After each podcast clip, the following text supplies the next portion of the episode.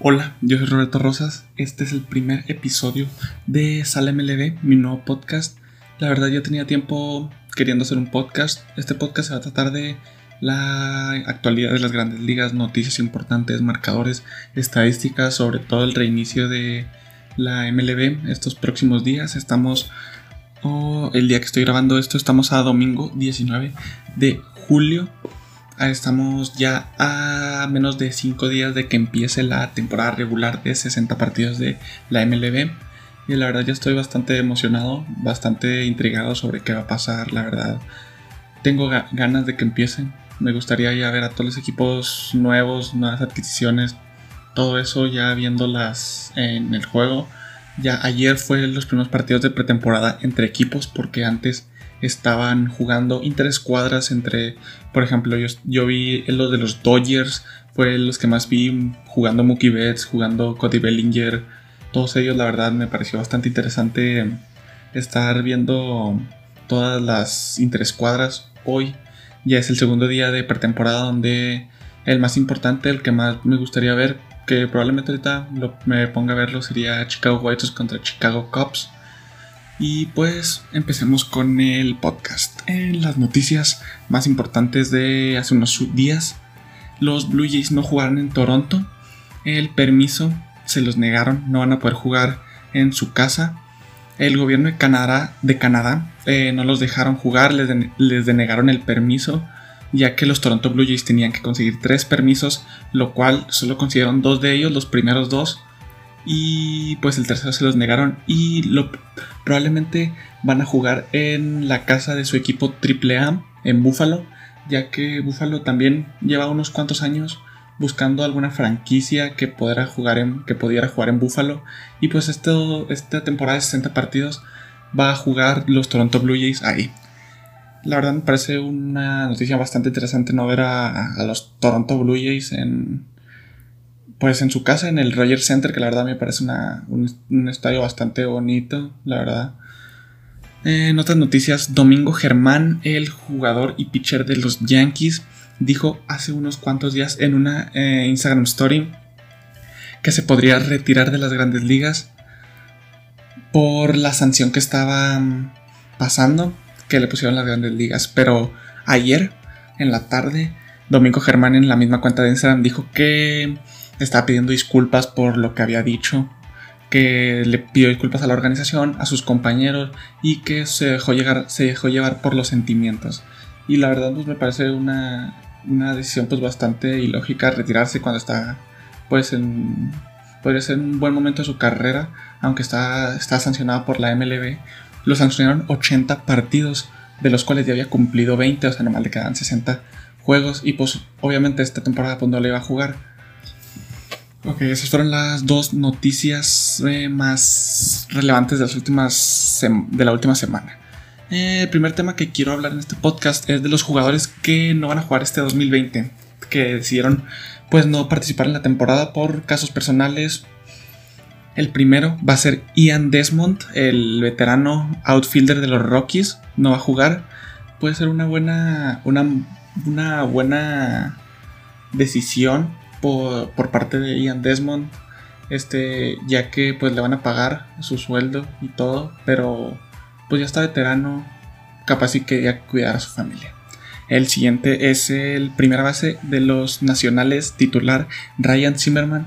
A mí me sorprendió mucho esta noticia, ya que Ryan Zimmerman venía de ser la cara de los, los nacionales por bastante tiempo, eh, teniendo en cuenta que fue el primer pick de su historia cuando hubo expansión a Washington y pues que se haya decidido no jugar esta temporada se me hace bastante raro ya que venía de ganar la serie mundial con los nacionales el, año pasado y pues le puede perjudicar a los nacionales bastante porque ya veremos después lo, otras dos, dos jugadores que no van a participar este 2020. Ok, los siguientes dos jugadores son hermanos Joe Ross, el otro jugador de los nacionales, pitcher. Eh, era el quinto en la rotación. No es una pérdida tan importante, pero pues es una pérdida que es mejor tenerlo que no tenerlo. Y también su hermano Tyson Ross de pitcher, una vez All-Star. Y agente libre, que la verdad no entiendo mucho porque eh, Tyson Ross no quiso jugar. Es agente libre cuando ese agente libre está buscando algún contrato para jugar con algún equipo. Y pues, aunque fue esa agente libre, dijo que aunque le ofrecieran un contrato, no lo iba a aceptar, ya que no iba a jugar esta temporada. David Price de los Dodgers, el pitcher, la nueva adquisición que vino con el traspaso en Mookie Betts. Pues este traspaso le puede afectar a los Dodgers, pues van a perder probablemente a su tercer pitcher de su rotación. Era un pitcher ya veterano que venía de una temporada mediocre con los eh, Red Sox, pero no de gran importancia, aunque a la larga puede pues es que es una temporada de 60 partidos ya que puede perjudicarlos un poco.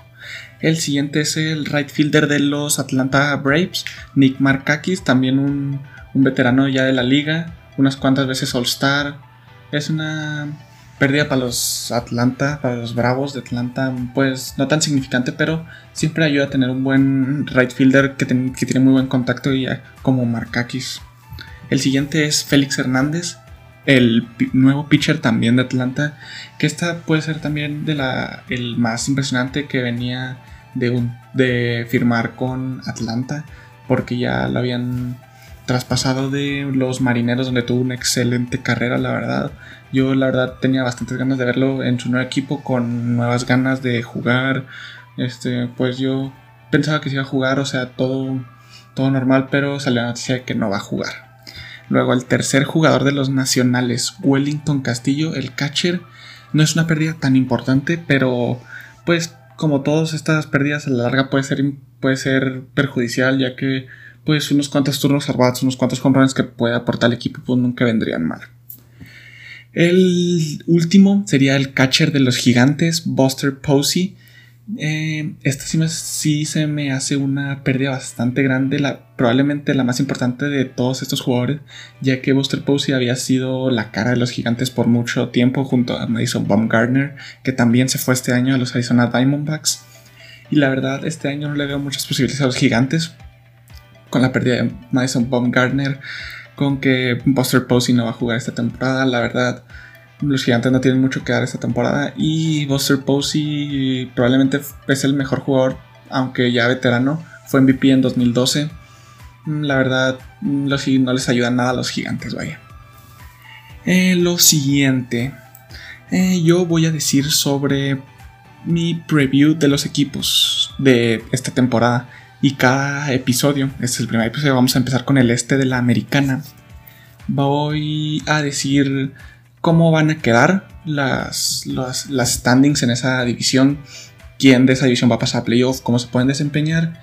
Y pues empezando con este capítulo, el este de la americana. En, quinto lugar, que la verdad, pues está muy claro quién va a quedar en quinto lugar, es los Orioles, ya que tienen, no tienen, tienen un equipo muy mediocre, no tienen un equipo competitivo, la verdad.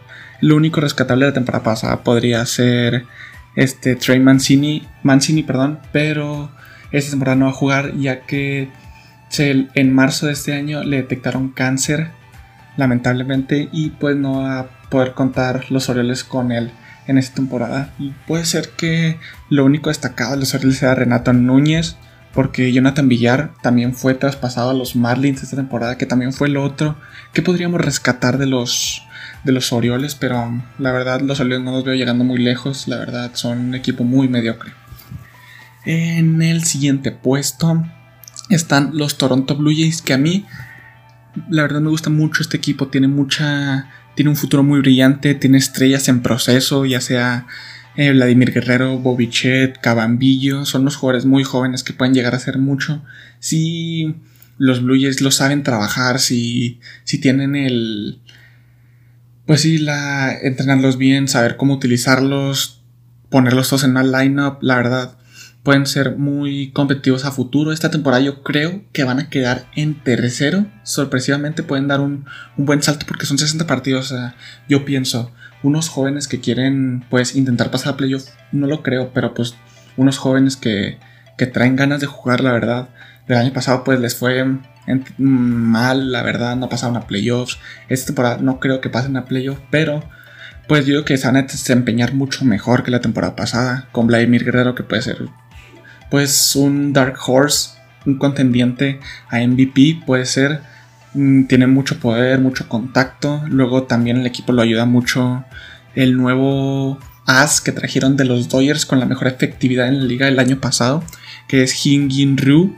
Eh, va a ser el nuevo pitcher y va a ser el pitcher que va a abrir en el Opening Day de los Tom Louis. Así que yo los pongo en terceros de la división. El siguiente equipo que voy a hablar es muy interesante, la verdad. Los Boston Red Sox.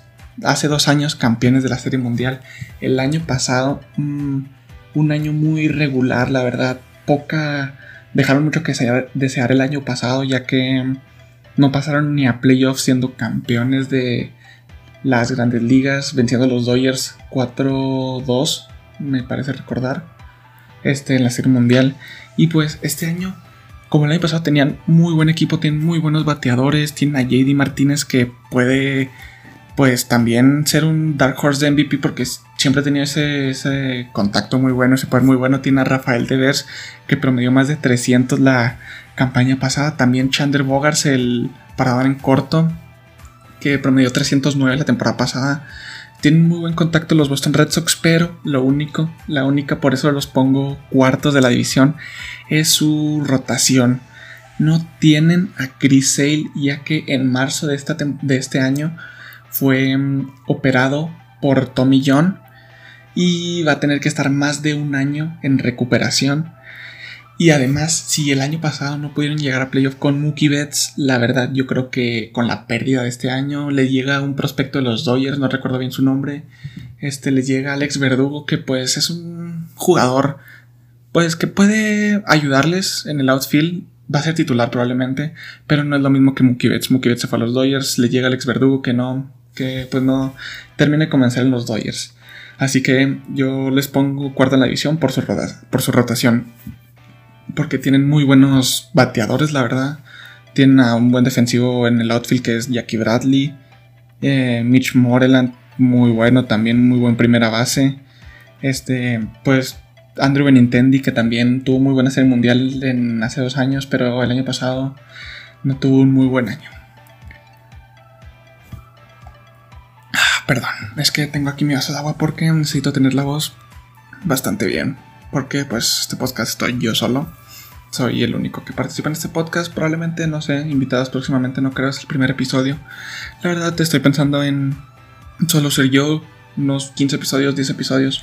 No sé qué va a pasar, pero pues este podcast lo hago más por entretenerme, la verdad, porque soy un aficionado bastante, este, bastante grande en las grandes ligas. Ok, dejando ese tema aparte, vamos con el siguiente equipo. Un equipo muy interesante que me gusta mucho. Se me hace que tiene la mejor rotación entre, entre los Washington Nationals y los Tampa Bay Rays, que son este equipo que tiene una muy buena rotación con Charlie Morton, muy bueno, Ryan Yarbrough, Blake Snell, Tyler Glasnow, Trevor Richards. Probablemente son 5 de los mejores 30 pitchers que pueda haber en la, en las grandes ligas, tienen muy buenos números. Luego, además de esa muy buena rotación con Charlie Morton, que me parece uno de los mejores pitchers, que puede ser Zion sí, y Blake Snell también. Blake Snell y Charlie Morton se me hace que es la mejor pareja de, de rotación de las grandes ligas. Y además su equipo le ayuda mucho con los bateadores que tienen unos muy buenos bateadores, la verdad. Por ejemplo, Brandon Lowe, Hunter Renfro, Kevin Kiermaier, Manuel Margot, Yandy Díaz. Jim Choi, que son unos muy buenos bateadores, unos bateadores muy consistentes.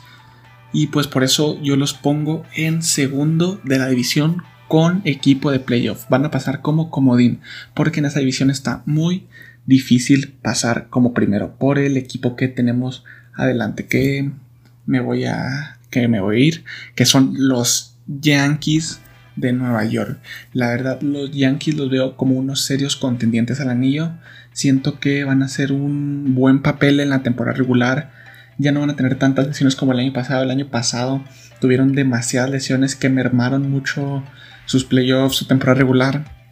Y aún así con esas lesiones supieron sacarle provecho a su lineup poniendo mucha banca como Aaron Hicks, será Mike Ford, Tyler Wade, por ejemplo, el año pasado estuvo muy lesionado Giancarlo Stanton. También este Gleyber Torres fue una de las de las caras de los Yankees el año pasado que rindió muy bien. DJ LeMahieu se me hace uno de los.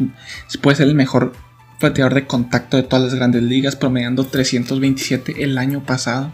Que eso se me hace unas estadísticas tremendas con 26 home runs el año pasado. Aunque en estos juegos de pretemporada no, no lo tuvieron porque le dio COVID-19. También Harold Chapman, que es un muy buen cerrador, probablemente de los mejores de toda la liga, también le dio COVID, así que estos juegos de pretemporada no los tienen activos todavía. Y pues pienso que Aaron George va a tener una temporada espectacular. Ya Carlos Stanton, Gleyber Torres, Gary Sánchez, Brett Garner y Urshela tienen un equipo muy profundo que pueden sacar provecho. Su rotación tremenda. Y Jerry Cole, la nueva adquisición, el nuevo as de los Yankees. Que vaya que va a ser un, una ayuda bastante grande. Porque si los Yankees tuvieron lesiones fue en el bullpen, en la rotación de la temporada pasada. Por ejemplo, James Paxton, Masahiro Tanaka que en la, que en la pretemporada en los interescuadras recibió un pelotazo muy fuerte de, de Giancarlo Stanton en línea de la cabeza que lo dejó tirado en el piso. La verdad fue una pena, pero al parecer ya está mejor, ya puedo correr, ya está muy bien recuperado. Al parecer, la verdad, se me hace o sea, qué bueno que se haya recuperado tan rápido. Se me hace raro que se haya, pues sí, recuperado tan rápido de ese pelotazo de Giancarlo Stanton, que probablemente es uno de los bateadores más fuertes de esta temporada de las grandes ligas. Luego, hablando de su bullpen de los Yankees, tiene a, eh, a Zach Britton, a Roldy Chapman, como ahorita lo está comentando, que la verdad puede ser una rotación increíblemente buena con de la rotación que sería Jared Cole, James Paxton, Masahiro Tanaka si llega bien. Puede ser el tercero, AJ Hub y Jordan Montgomery.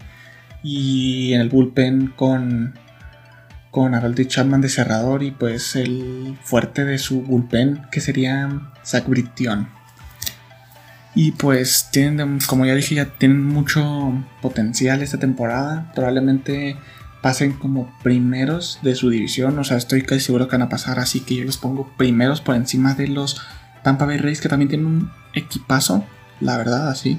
Un equipazo que también pueden darles cualquier susto a los Yankees. O sea, en una serie de tres partidos que donde los pitchers sean Charlie Morton, Blake Snell y Tyler Glasnow por los Tampa Bay Rays, podrían ganarle sin problemas a los Yankees si tienen más lesiones que pues esperemos que no, porque la verdad es un equipo que me gustaría verlo al 100%, o sea, eh, con toda su alineación, o sea, DJ le metió el primer bate, que se, puede ser el, primer, el mejor primer bate de toda la liga, Aaron Josh de segundo, mucho poder, Gleyber Torres, contacto, poder, defensa, es un jugador muy completo, Gleyber Torres, Giancarlo Stanton, no se diga su poder, mm, Aaron Hicks también, buen contacto, buenas, buenas home runs también. Gary Sánchez, el poder, su especialidad, el Kraken y la defensa en abajo del plato es un catcher probablemente top 4, top 5 de los mejores catchers de, la, de las grandes ligas. Luke Boy y Brett Garner. Brett Garner en especial veterano que puede ayudar al equipo a pasar a playoffs que no estaría nada mal en su lineup. Y Urshela con la defensa impresionante, buen contacto. Y claro, en la banca van a tener a Tyler Wade, a Mike Ford, que son unos, pues, por si hay algunas lesiones como el año pasado que salieron y dieron la cara, pues van a tener una muy buena oportunidad. Y pues así va a quedar mi, mi este de la americana que va a ser en quinto los Orioles, pues ya la comenté, un equipo muy que Cuarto, Red Sox, la división está muy peleada, la verdad, o sea, tienen muy buenos equipos, muy buenos pitchers en la liga, en esa división, buenos bateadores. Esta división puede ser una de las más completas, la verdad, salvo los Orioles, que los Orioles pues siempre llevan bastantes años dejando que sea, tienen un equipo muy mediocre y la verdad no creo que este año sea el que disparen. Así que este, así que pues yo creo que en quinto los Orioles, cuarto los Red Sox me duele. Me duele por los Red Sox porque sé que tienen un muy buen potencial bateador, pero su rotación no les ayuda en nada. O sea, Nathan Eovaldi, que es su mejor pitcher, que va a abrir el Opening Day, ya, ya confirmaron Nathan Eovaldi va a abrir el Opening Day con los Red Sox. Pues no, no le veo mucho potencial en los pitchers. Como quieren los bateadores, puede rendir muy bien JD Martínez, Bogart de, de Bears, Benintendi, todos ellos pueden ser muy buenos, pero eh, si no tienes buen picheo, buen bullpen, no, no vas a hacer nada. Luego, en tercero voy a poner a los Toronto Blue Jays que este año siento que van a venir muy fuertes. Este, la verdad confío en ellos que van a quedar en tercer lugar con muchas estrellas jóvenes. La verdad siento que pueden ser un equipo pues que te puede dar un sustillo ahí en una serie de tres partidos si es que pasan, por ejemplo, o en comodín si llegan a, si llegan a sacar a los a los Reyes de Tampa Bay, pero no creo, la verdad todavía son un poco jóvenes. Próximamente en dos, dos o tres años realmente serán unos serios contendientes al título, pero todavía están en proceso de mm, construcción, porque reconstrucción ya construyeron algo, ya solo falta hacer a todas las promesas jóvenes que tienen. En segundo, eh, los Tampa Bay Rays, muy buen, muy buen picheo, buen bateo, muy muy consistente el equipo, buenos bateadores y pues como ya he dicho, de las mejores rotaciones. Y en primero, sin ninguna duda, los New York Yankees que van a ser probablemente, yo creo que van a llegar a ser mundial este año, posiblemente. Otro, en otro episodio del podcast vamos a seguir con la siguiente división. y ya cuando terminen las divisiones, pues vamos a ir con los playoffs, los premios de la temporada, todo eso que la verdad pues tengo muchas ideas en la cabeza para este podcast que la verdad pues me gusta, me gusta hablar, compartir mi opinión sobre este tema, sobre los deportes, la verdad. Y pues creo que aquí voy a dejar el primer episodio, la verdad fue un muy buen primer episodio para mí, la verdad me sentí cómodo, hice todo lo que tenía que hacer, lo dije bien, la verdad me pareció un pues un episodio bastante completo sobre mi opinión de esta del este la americana. Y pues solo para que sigan el podcast es un podcast nuevo la verdad. Me gustaría que lo siguieran que me apoyaran que me digan lo que les parece. Y próximamente voy a crear el Instagram de Sala MLB bueno hasta aquí me despido. Roberto Rosas adiós